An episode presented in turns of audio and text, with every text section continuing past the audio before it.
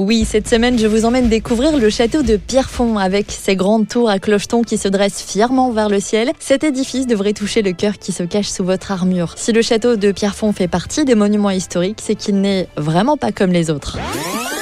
Retour en arrière, nous sommes au XIVe siècle. Le duc Louis d'Orléans fait reconstruire le château édifié au 7e siècle dont il ne restait que des caves. Le château sera ensuite démantelé sous l'ordre du cardinal Richelieu au XVIIe siècle pour se retrouver à l'état de ruine. Les vestiges de ce château resteront à l'abandon durant deux siècles jusqu'à ce qu'un certain Viollet-le-Duc ne vienne le reconstruire à son image. Pierre après pierre, jour après jour, de siècle en siècle avec amour.